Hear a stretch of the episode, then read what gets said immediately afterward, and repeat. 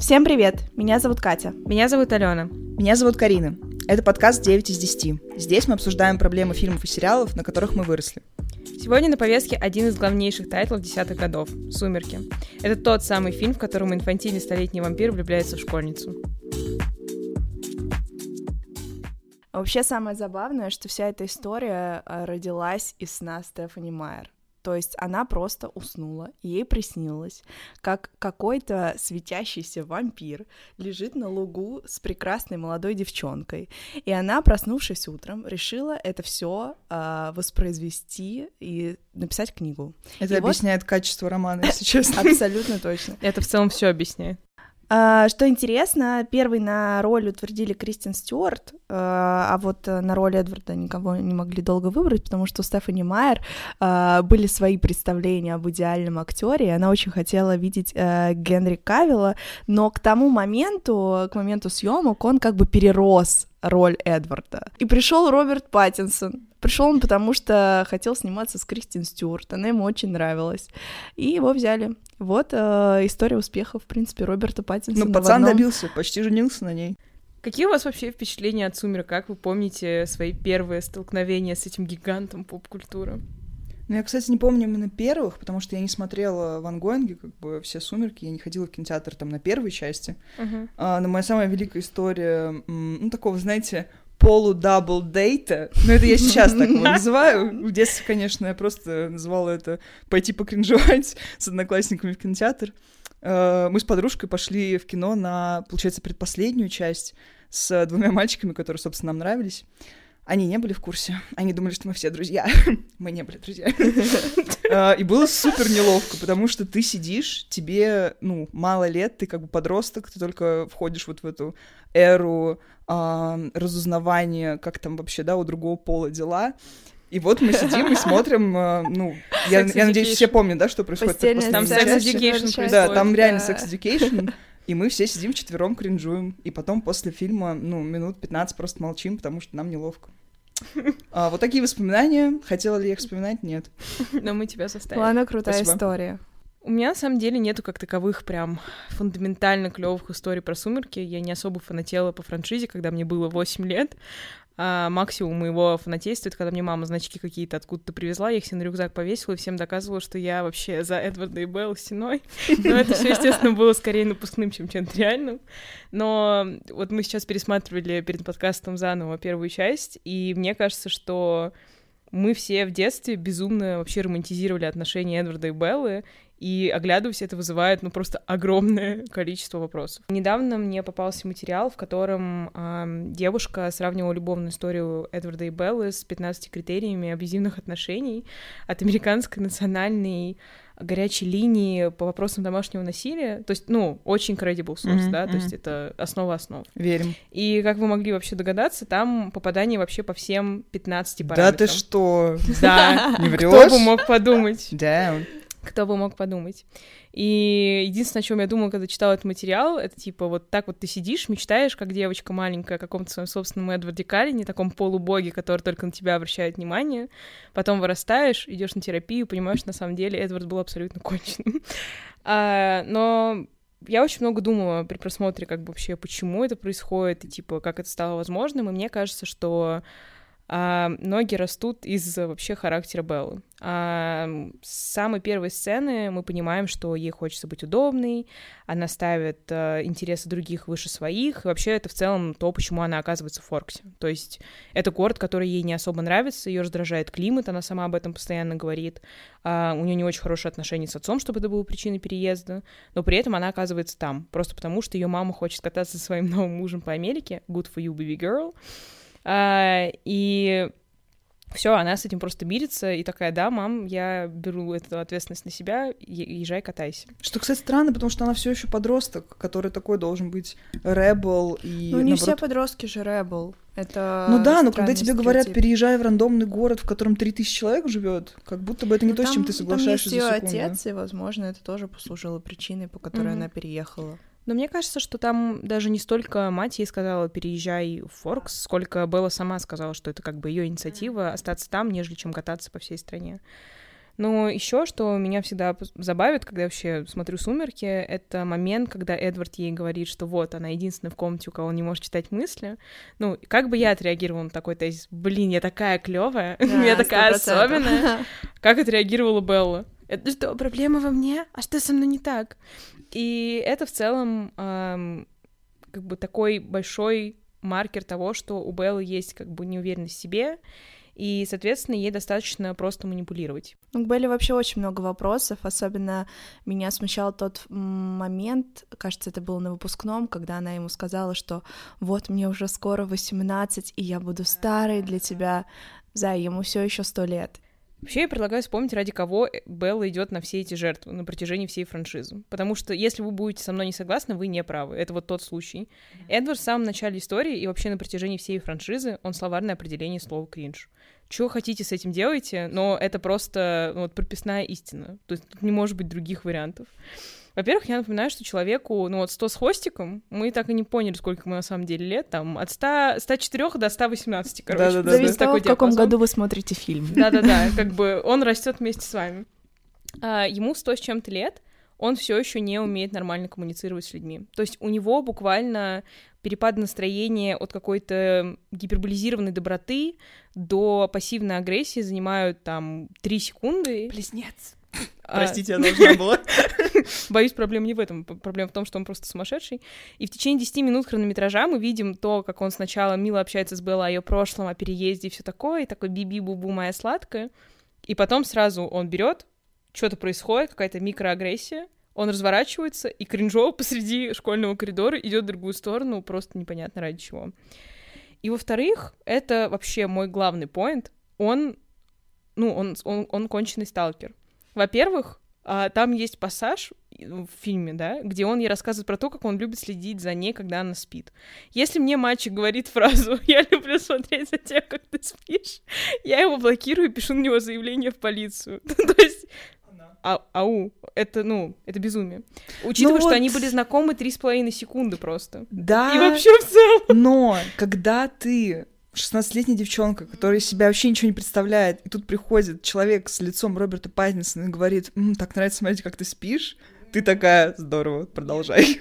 Но опять же, его сталкинг, э, он связан с тем, что он как бы хочет ее защитить, и он э, своим как бы присутствием рядом с ней, понятно, что это отговорка, да, и просто объяснение для абьюзера, но он же сам говорит, я, я ехал за тобой, потому что я боялся, что с тобой что-то случится, и вот видишь, если бы меня не было рядом, с тобой бы что-то случилось. Во-первых, он прав. Во-вторых, у нее дэдди ишу сто процентов, потому что, я напоминаю, у нее отца в жизни не присутствовало. А тут приходит взрослый мужик, который такой, я хочу не, тебя защищать. Почему она как бы на это клюнула, я вопросов не задаю, я все прекрасно с ее стороны понимаю. Да, да. То, что он вот... Типа, Его это не оправдывает. Да, да, вот этот вот момент, где она выходит из книжного магазина оккультного, где она купила книжку про вампиров, опять же, отдельный поинт, она гуглит про вампиров и покупает книжки про вампиров в свободном доступе просто. А, и на нее нападает вот группа мужчин, и там вот этот вот э, форсаж 10, где Эдвард залетает на Вольво, дрифтует, выходит, смотрит на них, они убегают. И он говорит, что я следил за тобой, потому что знаю, что это произойдет, но это просто очень странно звучит. Он за ней следит 24 на 8, даже буквально когда она спит. То есть это типа не потому, что он очень хочет ее защитить, что, наверное, там в его demented mind там есть этот вот point. Скорее всего, он просто за ней наблюдает, потому что он странный. Короче, в самом, наверное, первом таком э, интимном моменте Беллы и Эдварда э, он ей говорит фразу а, Лев влюбился в овечку, и Белла там что-то сказала про то, что да-да-да, она и рада. И это все намекает нам на то, что, ну, на вполне очевидную вещь, а, между ними огромный дисбаланс. Это касается как их возраста, у них буквально сто лет разницы, да, там ему сто с чем-то, а ей 17, а она школьница, а он прошел буквально через 10 тысяч войн, да, и выжил почему-то. И второй момент, Эдвард каждую вообще секунду фильма рассказывает ей о том, что он безумный вампир, который жаждет крови, и он сделает вот так, и ее не будет. Белла как бы считает, что это все так и должно быть. Я не думаю, что она очень сильно боится Эдварда, она просто очень любит опасность, она об этом, по-моему, постоянно она боится сама потерять говорит. его, Ален, ты чё? Ты что, цитат наизусть не знаешь? Она, она и говорит, я люблю ну, опасность. Да, она же потом безумно совершает каскадерские вещи во второй части. Но вообще, что меня смущает, это такой очень э, очевидный абьюзивный паттерн.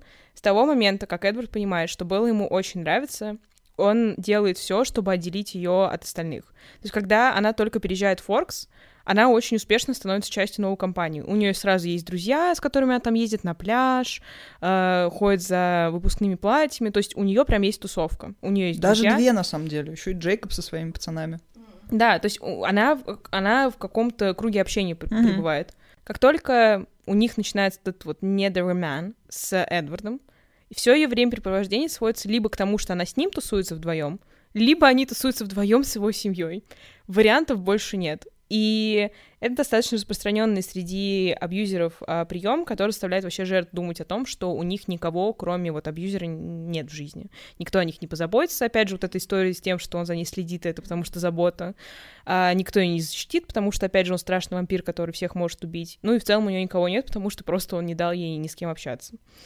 И в целом он вступает с ней в отношения, зная, что это ну, максимально опасно для всех в эту ситуацию вовлеченных для него, особенности для нее и для всей его семьи. Да глобально, мне кажется, там даже можно не анализировать вообще его действия последующие. Просто тот факт, что он в самом начале понимает, что она ему нравится, но она человек, и ей еще всю жизнь жить, э, и тот факт, что он начинает все равно с ней какие-то отношения, все, это уже показатель того, что ему абсолютно плевать, ну, что с ней будет дальше, потому что нет другого варианта развития их отношений. А ей придется стать вампиром, ну, потому что он хочет, чтобы они были вместе. Если бы он так сильно о ней заботился, он бы просто, в принципе, никак с ней не интерактил, потому что, что реально забавно, первую половину фильма все их э, какие-то разговоры начинает он всегда. То есть она к нему никогда не подходила и ну, не докапывалась, и ничего у него не спрашивала.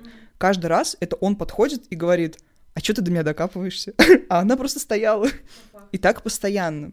Не, меня, меня просто смущает тот факт, что глобально у нее вся вот эта вот история с тем, что я стану очень старой, она идет все равно из того, как типа Эдвард выглядит и как он себя ведет и как он с ней разговаривает. То есть типа это все продукт его влияния, и меня это тоже очень смущает, потому что у нее бы не было мысли в голове, что в 23 она старуха, потому что второй, по-моему, ну, в какой-то из частей а, есть сцена, где а, они леж... у нее во сне, они лежат в поле, и они разговаривают, и только Эдвард, как и был красивый и прекрасный, светящийся, а Белла уже старая старуха, и она говорит, мне там исполняется 23. И это тоже очень страшный концепт, что это так на нее повлияло. Что у нее появился такой страх только Да-да-да. вот из-за того, что она знает, как вампиры устроены. Я не стану губить твою жизнь. Я умираю. Уже. С каждой секунды я все старше. Так и должно быть. Ну, в общем, мы приходим к тому, что на самом деле проблема «Сумерек», она в том, что написала Стефани Майер в самой книге. Я Нашли считаю... кого обвинить. Да, я да, ура, обвинил э, ее. На самом деле она написала откровенный туалетный роман, который растянули потом на пять фильмов. И, С чем я сожалению... категорически не согласна с туалетным э, Ну, Я очень... тоже, на самом деле. Спасибо. Пожалуйста. Ладно. О, ок. Сейчас посмотрим. В общем, эм, в чем проблема этого сюжета? Э, в первой части э, Каллины, которые являются главными героями фильма, они живут в Форксе, потому что там для них идеальный климат, они же вампиры, не могут жить на солнце, а в Форксе дожди, и все классно. В каждом новом месте э, отношения внутри клана, что интересно, меняются. То есть где-то они могут быть условно... Бойсбендом. Ну, да, и плюс две гирлы. Циркачами. Что там еще бывает? Балетная труппа. Нет, кстати, они не меняются же в профессии. То есть а. Калин всегда врач, потому что у него есть дар. А все остальные всегда бездельники, я правильно понимаю? Ну, в общем, они могут меняться, на Форксе они многодетная семья, и там суть в том, что Карлайл э, якобы их всех удочерил и усыновил. Он работает в местной больнице врачом, потому что у него есть дар, как оказывается. А, дар, Эмпатия. дар сострадания. Ну, это я. Типа... Ну, такой себе дар, если честно. Ну, типа, это просто эмпатия. Я, Но это, знаешь, как... Э, это да, типа, да, рыбы. у тебя при жизни есть какое-то качество, mm и когда ты становишься вампиром, это качество, оно становится x10. В общем, а, возникают на самом деле вопросы именно с, с начала фильма. Первое и главное.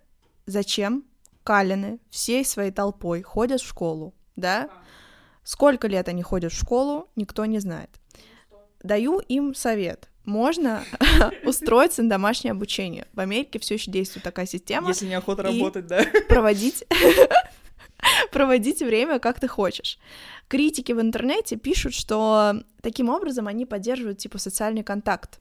С кем? Они же Вот. не... Нет, они просто никем не вот ни с кем именно, не они ни с кем не общаются, они ни Да. с кем не контактируют, у них нет друзей в школе. Они просто понтуют с тем, что они Это красивые. странно. И в слоумо уходят. Причем все знают, что они уса- усыновлены и удочерены, соответственно, между ними нет кровной связи. И тот факт, что они являются парами, как бы он законен. Но Я, кстати, не уверена. я тоже не уверена. И даже одноклассница Беллы говорит об этом фильме. Она показывает, как раз когда знакомит первый раз Беллу с ними, да, так это визуально. Она говорит, ну, они как бы пары, и я не думаю, что это законно. Да, И да, да. я тоже. И это странно. Ну, то есть, зачем они показывают в школе Да, себя да. парами, привлекают таким образом внимание к себе, хотя, Вызывают казалось вопросы, бы, они да. специально ходят в школу, чтобы не привлекать внимание, да? Абсолютно Какая-то нелогично. Странная, странная Не, очень а- логика. Они к себе привлекают внимание тем, что все равно в «Сумерках», ну, мне кажется, это один из плюсов вообще фильма, а, школьники выглядят правдоподобно. Ну, то есть они такие неловкие, а, ну, вот подростки. Когда мы видим Калинов, ну, это типа 30-летние люди пришли в школу посидеть, кофе попить в кафетерии. Это вот такой вайб, поэтому они в любом случае выделяются. Тут даже не вопрос с инцестом, что дело семейное, но просто вот они. А, Но в целом, знаете, вот несмотря даже на то, что Калины не общаются особо с людьми и в школе ни с кем не контактируют, живут такой э, социальной жизнью, очень странно, что они быстро впускают в нее Беллу. Потому что Белла, как человек, несет для них невероятную опасность. Они не знают, они не могут прочитать ее мысли даже. То есть, если бы они читали мысли и понимали, какие у нее намерения, окей. Но буквально спустя три с половиной дня Эдвард ведет к себе домой Беллу, где знакомит с семьей. Но мне кажется, что эм, ну, Элис все равно видит ее в своих видениях. То есть, как бы, если бы она сделала что-то плохое, это к чему-то ужасному Но мы же не привело. знаем это. Но я Она думаю, что это показали, если бы этом. это было. Но я думаю, что просто, типа, если бы что-то было плохое, Элис бы это увидела, и этого просто бы не произошло. Вообще, самый здравомыслящий из них всех человек — это Розали. Абсолютно. Она единственная, кто всегда на страже, и в детстве меня она раздражала, потому что я думала, как это так? Такая а Белла же бич, бабуся. Что не понимаешь, у немножко. них любовь. Да, ну, отпусти, дай пожить людям. А сейчас я пересматриваю, я думаю, ну да, конечно, она самая нормальная из них всех, потому что она, очевидно, понимает, что, во-первых, в целом история того, что он встречается с обычной девочкой, она странная, и, во-вторых, там все еще враждующие с ними вампиры, которые три минуты экранного времени занимают, но стил, они есть, это тоже опасность. Мне нравится, что она еще говорит великую фразу. Она до конца как бы продавливает свою линию и не поддерживает решение Беллы стать вампиршей, и говорит ей, когда они на балконе там где-то стоят, она, она и продолжает говорить, что я бы на твоем месте никогда так не сделала, потому что ты выбираешь смерть. И мы как будто вообще забываем, что весь этот фильм, он про смерть. Типа, они мертвые. Ну, в общем, э, и очень смущает, конечно, тот факт, как Белла вписывается в жизнь Калинов. И вот несмотря на все это гостеприимство, да, Розали, она как бы понимает, что почем, как бы, и что это все к добру не приведет. Но меня больше интересует Карлайл, который поддерживает э, отношения Эдварда и Беллы от начала и до конца. Вообще Карлайл самый старый из них, и на протяжении очень долгого времени, на протяжении нескольких сотен лет он не мог найти себе компаньона, он был один. И вот в 1900 там каком-то году, в Первом. 1901, спасибо большое, а, он, а, когда работал в одной из больниц, встретил Эдварда. А, Эсми он тоже встретил, но сначала он встретил Эдварда. И он решил его спасти, потому что его умоляла мать Эдварда. Ну, как бы она говорила, типа, она не знала, что он вампир, но она говорила, типа, спасите моего мальчика. И единственным вариантом, конечно же, было его обратить. Это мой сын! Это мой мальчик! Извините, я не могла не... И в 1901 году он обращает э, Эдварда, и, наконец, у него появляется первый друг, первый человек, первый человек, первый вампир, да, с которым он э, начинает идти э, рука об руку, нога в ногу. Ну вот неизвестно, почему так не произошло, то есть э, в чем в чем поинт Карлайла был в этом э, в этом случае. Нужен спин про Карлайла, я так считаю. И мне кажется, что из-за того, что э, Эдвард стал таким первым его другом, он очень трепетно к нему относится. И с учетом того, что Эдвард сам по себе не мог на протяжении века найти ту самую, да, очень долго искал свою любовь, и вот он почувствовал, что Белла и есть the one, что называется, я думаю, что Карлайл только из мужской солидарности его поддерживает. А вы никогда не думали поддаться искушению? Нет. Я всегда хотел помогать людям. В этом мое счастье. Хотя буду проклят за остальное. Мне кажется, помимо всего того, что мы уже обсудили, есть еще большая беда с вот этой сюжетной аркой с, со злыми вампирами, так их назовем. Э, глобально мне нравятся первые «Сумерки» и то, как вообще развивался сюжет вот до того момента, как Эдвард повез Беллу в бейсбол играть. Во-первых, вопрос, зачем ее туда вести, если она не может играть вместе с ними? То есть, опять же, она просто должна стоять рядом и смотреть, да? Ну, это просто семейная Да-да-да, это просто не, не, это просто он такой, я покажу тебе, какой я классный. Все. То есть ты не будешь принимать участие. Так он все делает для того, чтобы показать, да, какой да, он классный. Я, я к этому как раз веду. То есть он буквально приводит ее к себе впервые в комнату, у него стоит какая-то безумная кушетка, потому что он не спит, а, миллион дисков, какой-то вообще громадный проигрыватель и играет DBC. Ну, то есть он парень эстет, парень культуры. Он все делает для того, чтобы произвести на нее клевое впечатление. Ну, мог бы тогда подумать головой, когда вез ее на опасную вот эту вот э, заварушку со своей семьей, и тоже произвести на нее таким образом впечатление. Как вам такая идея? Но он же не знал, что это будет опасно. А вот к этому у меня как бы есть такое добавление, мягко говоря. Всю дорогу, то есть первые, сколько, час фильма, э, злые вампиры периодически, да, наводят суету в городе, и наши добрые вампиры в курсе об этой суете. То есть они знают, что они точно знают, что это не зверь, да, четырехголовое лохнесское чудовище не убивает людей. Это точно вампиры. Возникает вопрос, если вы в курсе, что в городе есть ну, такая опасность, вы везете эту мадам на открытую местность, на которой может что-то произойти. Вопрос Это, на самом деле в другом. Почему они не разобрались с этими вампирами, когда знали, что они э, убивают людей? Учитывая, что у них вот это есть история с территориями, что там у них разделены э, территории со всеми другими кланами. Короче, они ответственны за то, что, чтобы держать этот город как бы в безопасности. Короче, да, возвращаясь к первой половине фильма, нам периодически вбрасывают очень дозированно о том, что эти злые вампиры существуют, что они такие очень кровожадные, убивают людей ради забавы, но мне кажется, это вообще нет того факта, что погоня Джеймса за Беллой высосана из пальца. Uh, понятное дело, что нам это нужно, чтобы вот в конце еще раз показать, что Белла такая самоотверженная, она готова пожертвовать жизнью и сделать все, э, лишь бы с Калином все было классно. Но я, например, не понимаю, как те же Кальны не могли заметить приближение вот этих вампиров заранее, когда они уже были на поле. Во-первых, Элис, да, Зай, использует свои способности, ну, раз в год, пусть палка выстрелит в нужный момент. Во-вторых, Эдвард все еще читает мысли, и я так понимаю, что он может делать это на расстоянии, и он должен был их услышать. По крайней мере, то есть я не знаю, как это было в книге, но в фильме нам показывают это так, что они выходят из тумана, и между ними тупо 10 метров. Ну, то есть это не какое-то гигантское расстояние, чтобы Эдвард такой, о боже, как вы подкрались, тихо, как мышь. Ну, не, нет. просто вопрос в том, что Эдвард, скорее всего, ну, это не типа радио у него в голове играет, он просто слышит все мысли на планете, да. Кто знает. Чистота Джеймс. Кто знает. Типа он, это так не работает, Окей, он, но скорее всего, они, делает усилия. Они все еще вампиры, у них все еще все чувства обострены. То есть нам это же показывают, когда Белла потом превратится, как она такая, ой, слышу, как олень бежит за 5000 километров как они могли это не услышать, что они как минимум приближаются? Да, они идут в слоумо, они скользят по земле, и вообще они летают, парят в воздухе, потому что они крутые. Но это все еще странно. Ну, то есть Калинов сколько? Семь человек. И никто из них просто не применил никакие свои способности, чтобы их заметить, а я, я на это не куплюсь. Мне кажется, что эта часть как раз э, пер первый час, он был как раз посвящен тому, чтобы мы вникли вообще в историю и Беллы, и Эдварда, их взаимоотношений, вот этой вот как раз токсичности, проблемы, не знаю, любви и так далее. Потому что если бы там наряду с этим появлялись вампиры, как полноправные герои, это было бы Фокус как будто тумач, да. Ну, может быть. Но опять же, вопрос кальным. Когда приходят злые вампиры на поле? В первую же секунду, ну, то есть еще никто ничего не успел обсудить, подумать, да, мысль еще не проскользнула, а, Карлайл сразу же говорит, что ой, ну уже поздно бежать.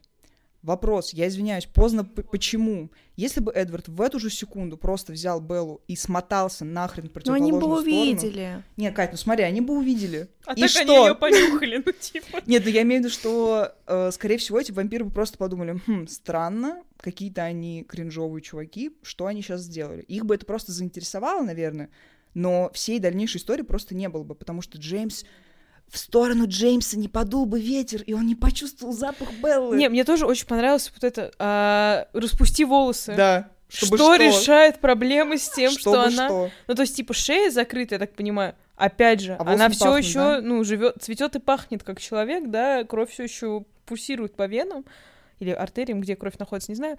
А Опять же, Что Джеймс, решает? э, ищейка, и очевидно, что он Самая за- крутая Самая последних крутая лет. щейка, да. Он запах, очевидно, чувствует, ну, не потому что ветер в его сторону дует, это полный бред. То есть, опять же, тот факт, что он стоит там пять минут просто напротив них и вообще не выказывает никаких эмоций, у меня тоже вопрос вызывает. То есть, почему он сразу же не но он начинает ти- делать какие-то типа движения? планирует, чтобы была неожиданность. Возможно, но нам в фильме показывают так, что просто дует ветер, и он такой делает вот этот вдох великий, и начинается весь замес погоней.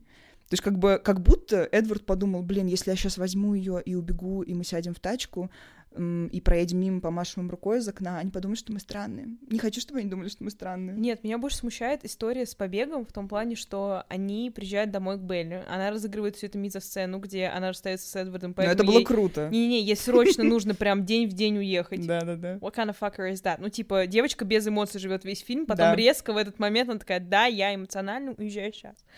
А, они ломают сердце Чарли. Чарли единственный нормальный персонаж во всей вообще истории. I will stand by that. И они вот это все разыгрывают для того, чтобы обмануть Джеймса, лучшая ищейка всех времен народов, в том, что Белл здесь больше нет. Три извилины, которые есть на семь человек в семействе Калинов, а, не сработали.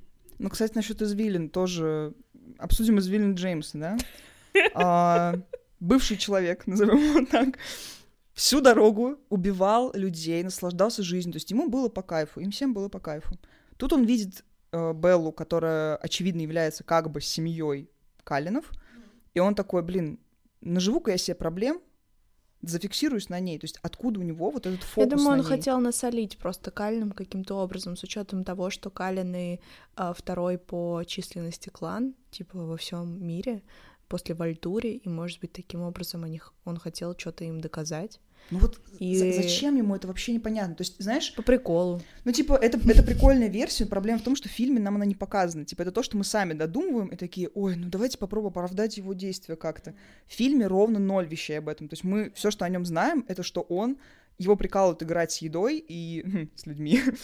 И он, типа, крутая ищейка. Зачем он посягает именно на Беллу, вот на эту конкретную девчонку, и потом столько заморачивается ради нее, как будто... Ну, просто чтобы челлендж был Ну, какой-то. типа, прикольная игра, Да-да-да. Да, возможно, для него просто обычно люди стали слишком простой добычей, а тут, э, когда у человека есть защита из вампиров, и ты реально как будто преодолеваешь вот это препятствие. То есть, Да. знаешь, такой экстрим, тебя могут убить а, за то, что ты это делаешь, но ты хочешь просто э, это попробовать, и от этого победа становится только приятнее. Но опять же, если, ну, Калины такие крутые, во-первых, их очень много, во-вторых, они все старые, сильные и все такое.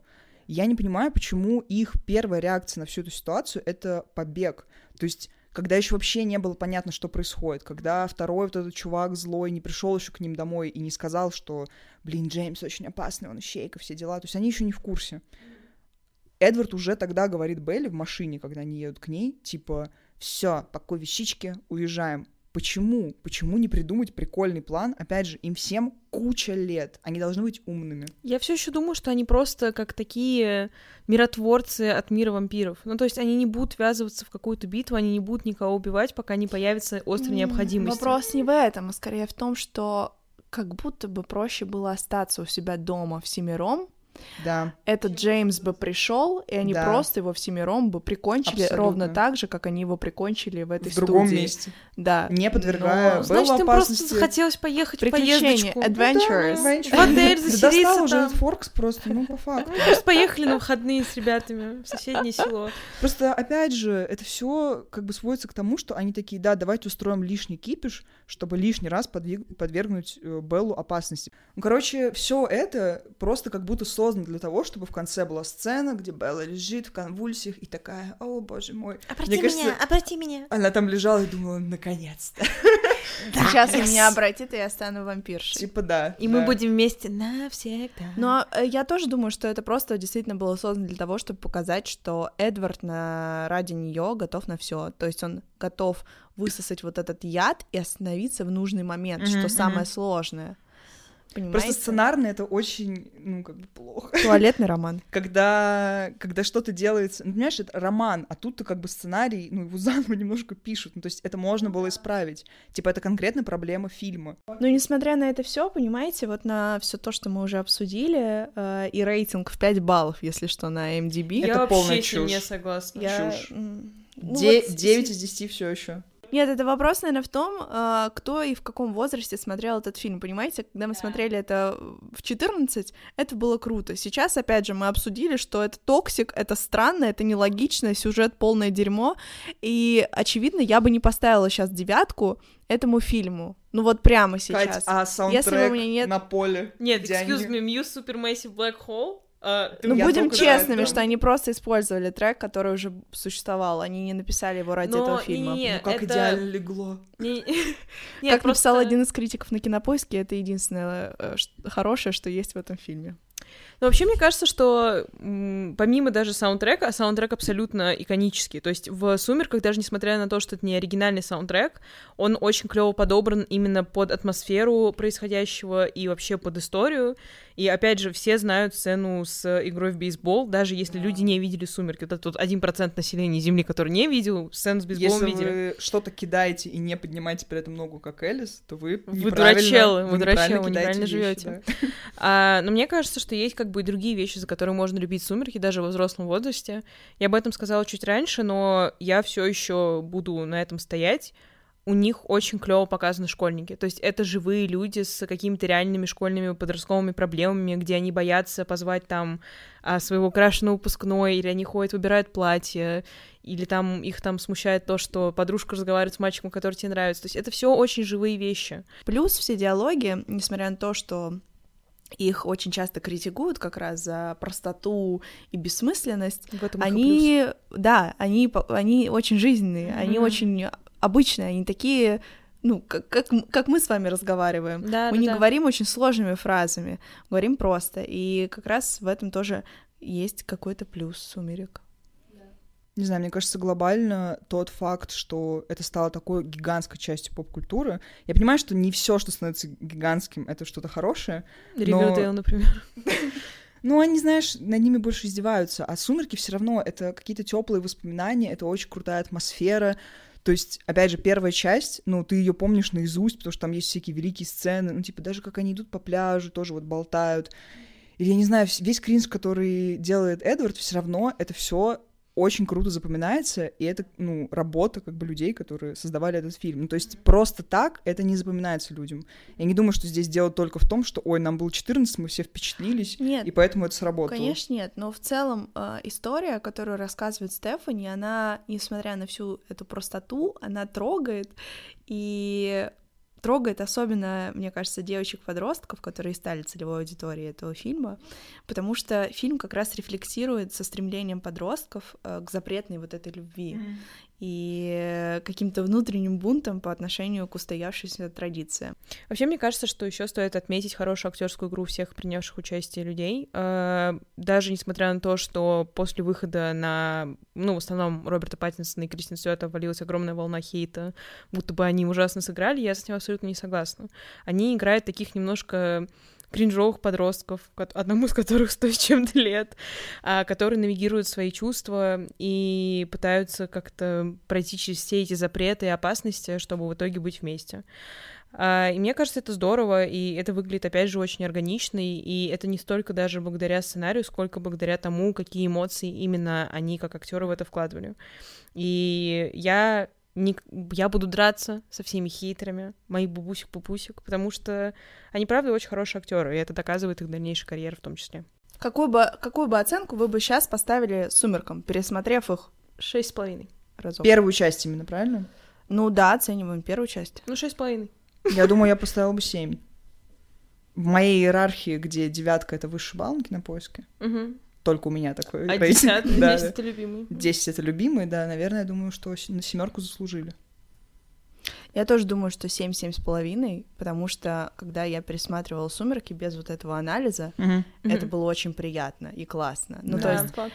если ты реально не вдумываешься и смотришь на это как на какую-то жвачку или просто uh-huh. картинку, то тебе в кайф.